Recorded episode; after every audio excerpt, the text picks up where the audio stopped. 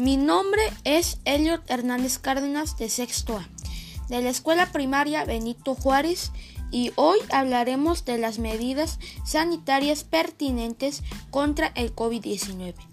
Pero para eso primero debemos saber su origen. ¿Qué es el COVID-19? El COVID-19 es la enfermedad causada por el nuevo coronavirus conocido como SARS-CoV-2. La OMS tuvo noticia por primera vez de la existencia de este nuevo virus el 31 de diciembre de 2019, al ser informada de un grupo de casos de neumonía vírica que se habían declarado en Wuhan, República Popular de China. ¿Cuáles son los síntomas del COVID-19? Pérdida de... Los principales son la fiebre, la tos seca y el cansancio. Otros síntomas menos frecuentes y que pueden afectar solo a algunos pacientes o es menos frecuente en muchos otros pacientes.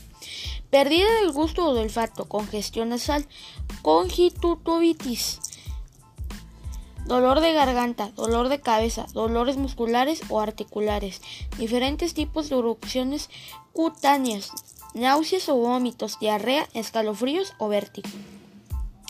Entre otros síntomas de un cuadro grave de la COVID-19 que incluyen disnea, pérdida de apetito, confusión, dolor u opresión persistente en el pecho y temperatura alta por encima de los 38 grados. Y síntomas aún menos frecuentes.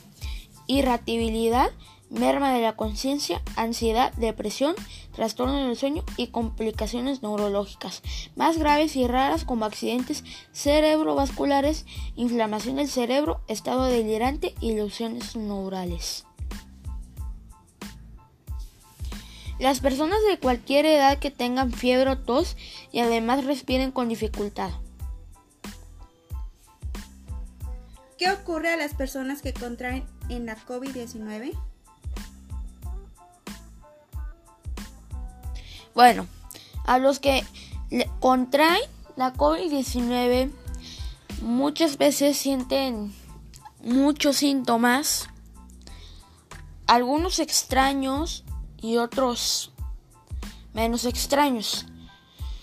Pero las personas de 60 años y las que padecen afecciones médicas subyacentes como hipertensión arterial, problemas cardíacos o, pulmonares, o pulmonares, diabetes, obesidad o cáncer, corren un mayor riesgo de presentar cuadros graves.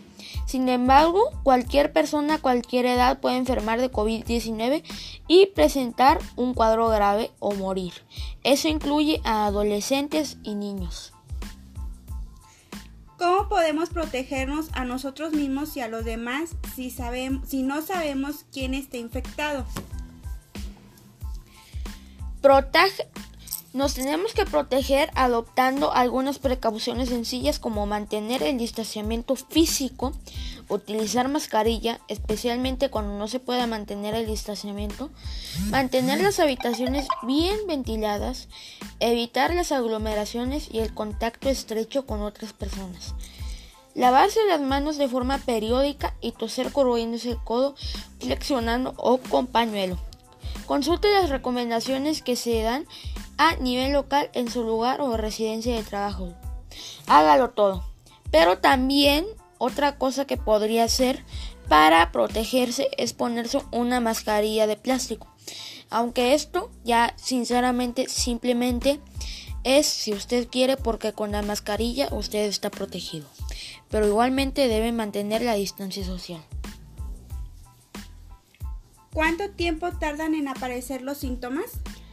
El tiempo entre la exposición al COVID-19 y el momento que comienzan los síntomas es de medida de 5 o 6 días. Puede variar entre 1 y 14. Por ello se recomienda que las personas que hayan estado expuestas al virus se queden en casa alejadas de otras personas durante 14 días con el fin de prevenir la propagación del virus.